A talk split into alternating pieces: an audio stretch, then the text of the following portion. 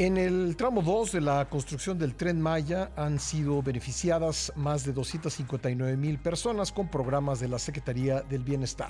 Isabel González tiene los detalles. Este lunes, la secretaria del Bienestar, Ariadna Montiel Reyes, informó acerca del número de beneficiarios y programas sociales que se implementan en el tramo 2 del tren Maya, que va de Campeche a Yucatán. En suma, 259.688 beneficiarios y o derechohabientes reciben apoyos de bienestar con una inversión de 7.373 pesos anuales.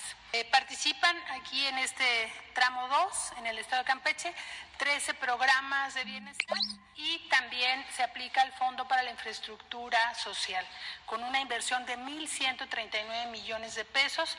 Al abundar sobre la distribución de las pensiones y programas de bienestar, la secretaria Ariadna Montiel informó que la pensión para el bienestar de las personas adultas mayores se entrega a 72.888 personas y la pensión para el bienestar de las personas con discapacidad a 14.325. En cuanto al programa de apoyo para niñas y niños hijos de madres trabajadoras, la secretaria indicó que beneficia a 2.566 personas y Sembrando Vida a 21.636 sembradoras y sembradores.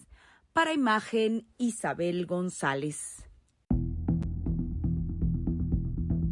Por otra parte, la secretaria del Bienestar, Ariadna Montiel, y la alcaldesa de Milpalta, eh, que es una demarcación de